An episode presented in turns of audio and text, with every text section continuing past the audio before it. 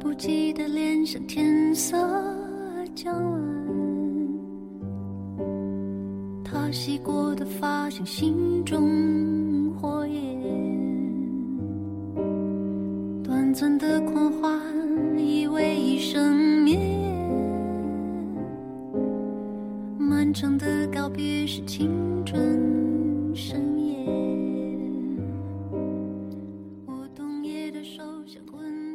亲爱的正在收听的你，你还记得简话吗？你还记得简话的主播阿琳娜吗？也许你会说，这个电台曾经在我的朋友圈里出现过，或者说在我 QQ 空间上出现过，可是后来也就没了音讯，我就没有那么在乎它了。大概是这个主播没有那么上心了吧？也许他已经放弃了。在这里，真的想跟大家说一声抱歉。其实刚刚创建电台简化的时候，那个时候正处于嗯准备考试的复习阶段，经历过这种长期复习备战的嗯。朋友一定都有过类似的经历，类似的感受。在那一段时间，真的内心会特别的烦躁，看来看去也就那两本书，看到恶心，想吐，不想吃饭。所以总要给自己找点儿事儿做，找点乐子。那么，就根据自己的兴趣爱好呢，创建了这个电台。再往后来，有一期节目的最后结尾还嗯出现过这样的台词，说预祝当时接下来一个月当中所有要参加考试的同学都能够考出好的理想的成绩，有一个能让自己满意的结果。那么我呢，也就是在那期节目之后吧。顺利的通过了三支一扶的笔试和面试，嗯，最终也达到了自己理想的结果，还真的是没有辜负那期节目对自己的期望。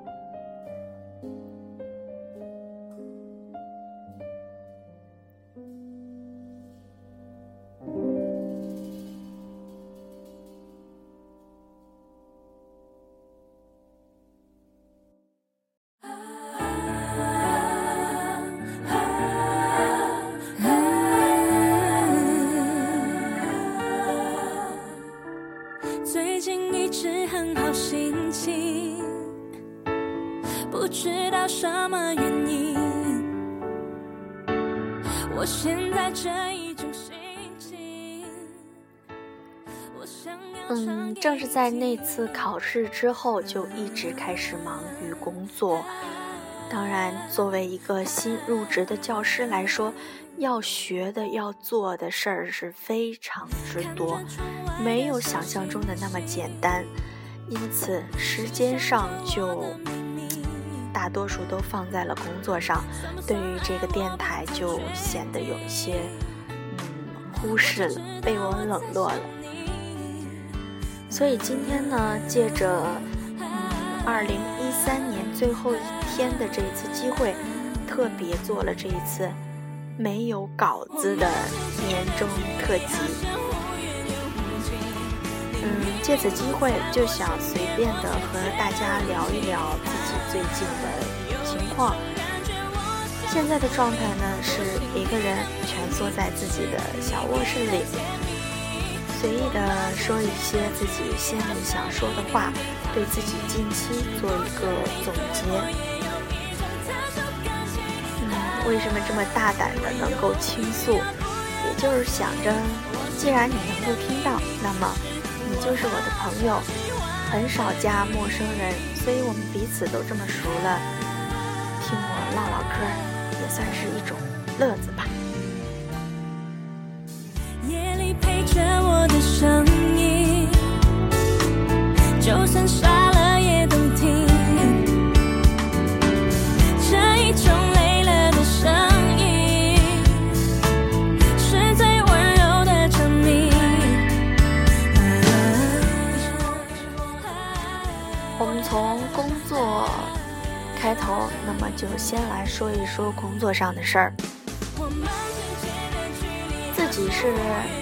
被分配到了鹤山区鹤壁市的一个比较脏乱差的地方，在那里成为了一名中学的老师。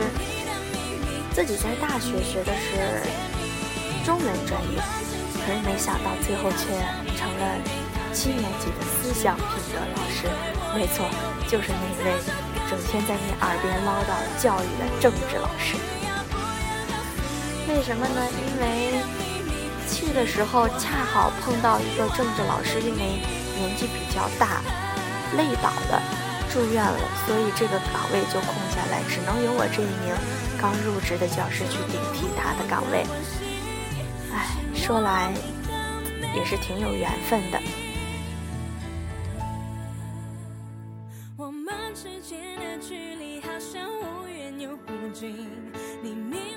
教师这个行业没有想象的那么容易，在别人看来可能是很舒适，工资待遇也都不错。其实，当你真的入了这一行，你才知道有多么的不容易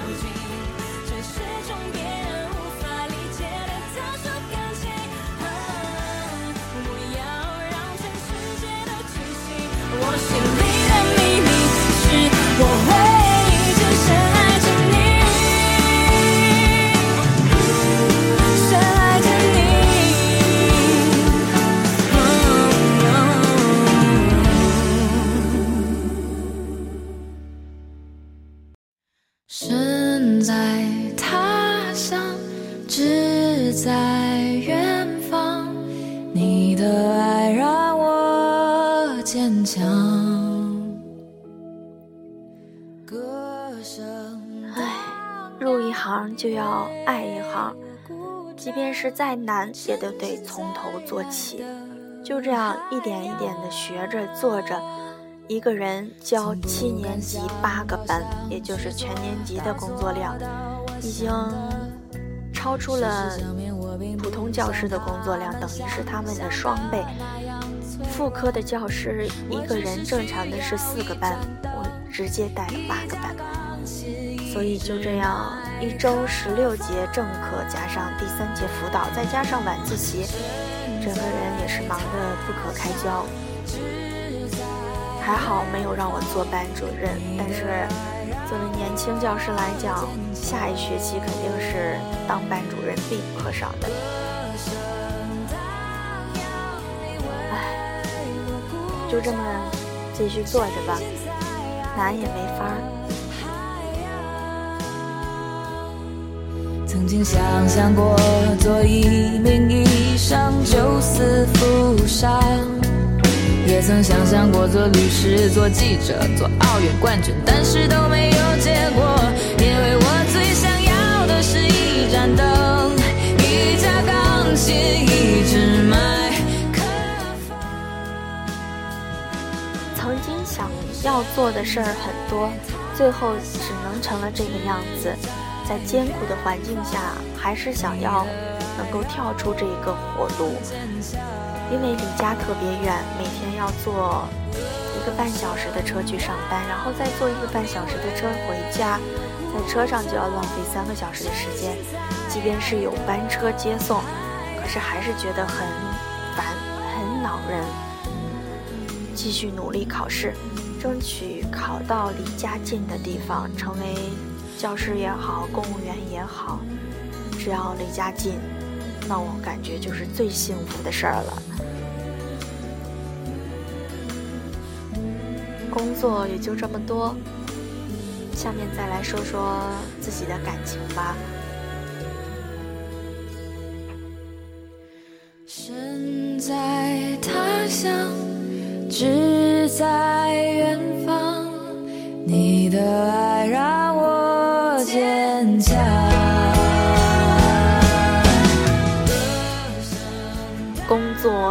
在他乡，还好身边有一个能让我坚强的人。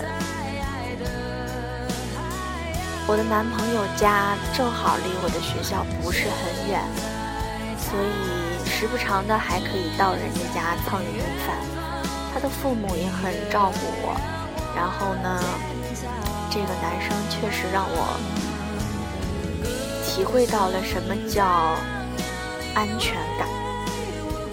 他是一个很细心、很热爱生活的人，所以各方面我都特别的欣赏他，所以也就觉得很幸福，每天都沉浸在爱的海洋。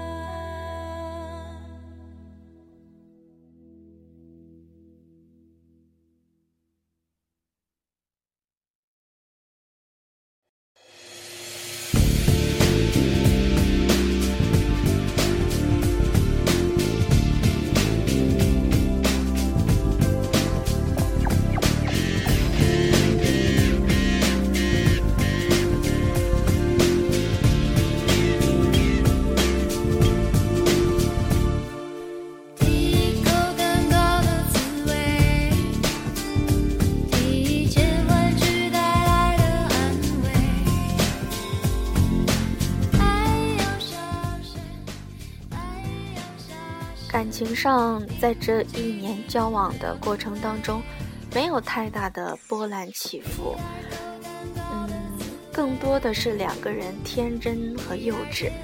在朋友面前，他们总会说：“你俩怎么整天那么乐呵，那么傻？你俩吵过架吗？你俩发生过很严重的争执吗？”其实我们面对这种问题，都是一直在绞尽脑汁的回忆。有没有？有没有？答案是真的没有。可能就是因为这种默契，因为两个人都性格比较一致，比较的纯真，在一些问题上能够达成一致，能够有最默契的解决问题的方法，这样才避免了很多争执，所以一直都是比较和谐的。有一次跟朋友讲，我说他跟我约定，如果以后我们发生了争执，千万不可以不接电话，不可以关掉手机。就凭这一点，我们就不会有太大的争吵，因为有一点小小的矛盾，立马就可以解决了。电话也好，见面也好。就是用最真实的情感去表达，去达成共识，很少说分手啊，不再理对方这种比较恶劣的词语。我也觉得，如果可以一直保持着这种状态的话，那以后生活应该就不会出现太大的波澜了。所以，双方父母也都很认可。都是平凡的家庭，算得上门当户对，预计在后年就可以修成正果了吧。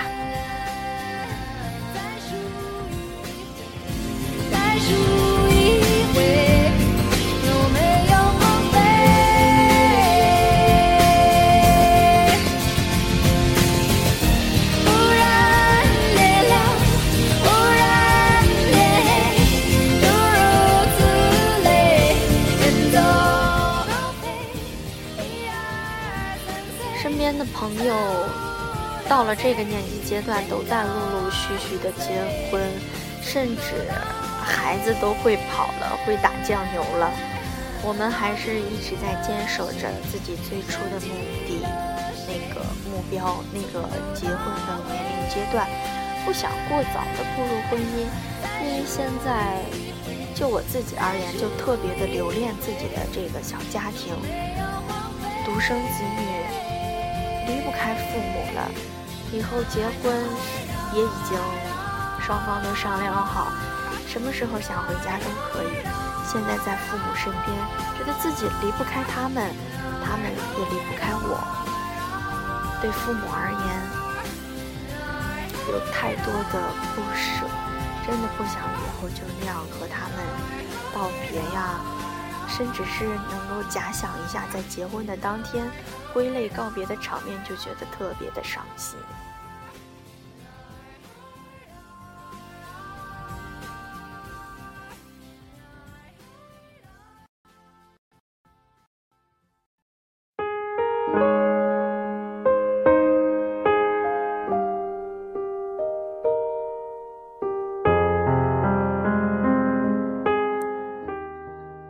么就接着再说一下自己的家庭，说说自己的父母。嗯，毕业以后对父母唯一的感受就是，觉得他们好像在慢慢的变老了。我不知不觉又徘徊在从前，妈妈的头顶出现了很多很多白色的头发。一直在不断的让我替他去染别的颜色，而爸爸呢，两鬓的头发也都开始露出了白色的迹象。这样的情形让自己看到就觉得不敢相信，自己的父母真的就这样老了吗？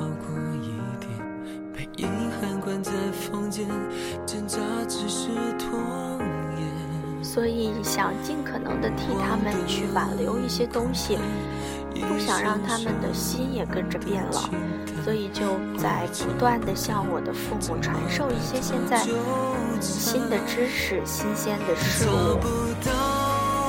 自己上班后发的第一份工资，立马会自己买了一部比较高级的智能手机，大屏的哦。嗯，他们俩也都在慢慢的学会了用 QQ 啊、微信啊、语音通话、语音留言这一些比较基础的功能，也可以每天查阅自己身边的朋友、同事在朋友圈里发的最新的消息啊、文章。嗯，不过我发现这个让他们学习这种也有一种弊端。那就是我发现坐在家里，每天睡觉前，我们仨就一人捧一个手机。哎呀，这种场面让我想到了大学聚会，大家都只顾玩手机，就不能够交流沟通了，好后悔呀。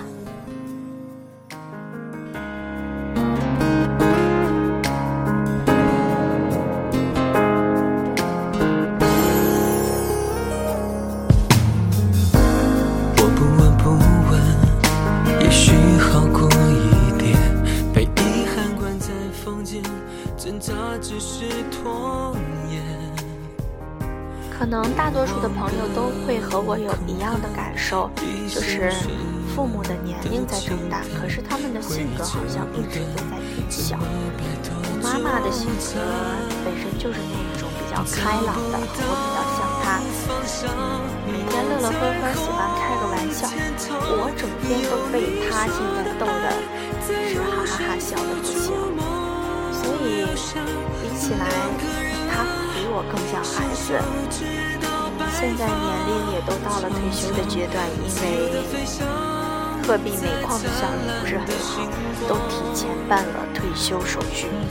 在家闲不住，又一个人要出去找工作，非得要去打工，说在家闲着没意思啊。唉，自己他这两天找了一份卖早早点的工作，早餐和晚餐。早五点到九点，下午五点到晚九点，这样算起来一天有十个小时的工作量所以头两天回来见他满身的油饼的那种油烟味儿，特别心疼。哎，能做的也就是为他冲好一杯蜂蜜柚子茶，然后再小心的替他。按捏上两下，揉揉肩，按按腿，这样子，能做的也就这么多。所以觉得父母还是为了自己付出了太多太多。两个人相守直到白发苍苍，自由的飞翔。灿烂的星光，有你在我身旁。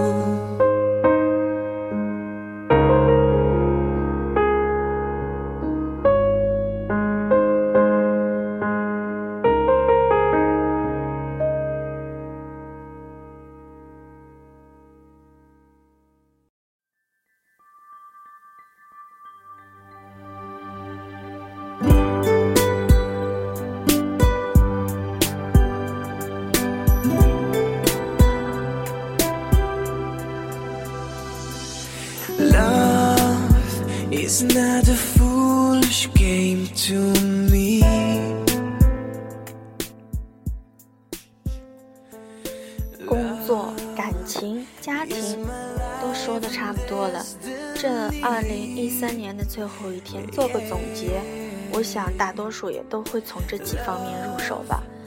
哎呀，没有稿子，自己说的也觉得挺费劲的，挺傻的，不知道最后的效果会怎么样。至于上传不上传，一会儿等我听了验证一下再考虑吧。一三年马年是自己哦，一四年马年，我的天哪！之前都说的是一三年最后一天吗？好笨。一四年马年是自己的本命年，这一年我毕业了，我毕业一年了。这一年在惆怅的找工作，这一年从私企辞职，自己下劲儿复习。这一年我考上了一份还算稳定的工作，这一年我成为了教师，这一年我的感情顺利，这一年我很幸福，这一年我伴父母一起成长，这一年我经历了太多。二零一五，我来了。我会战胜你，我会让自己过得更好。朋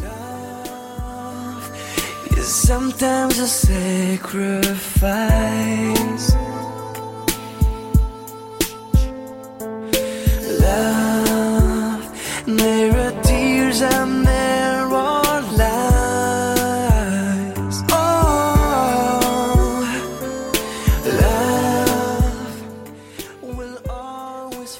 们。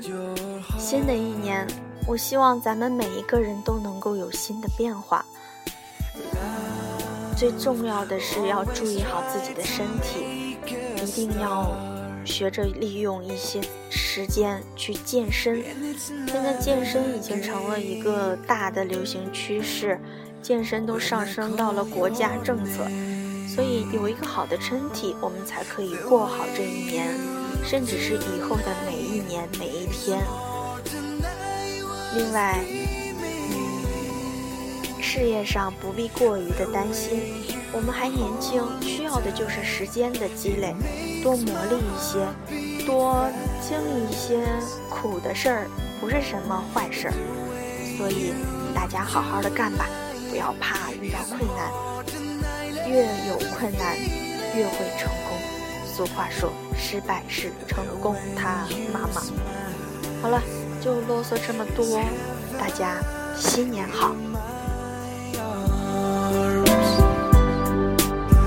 Oh the way you smile.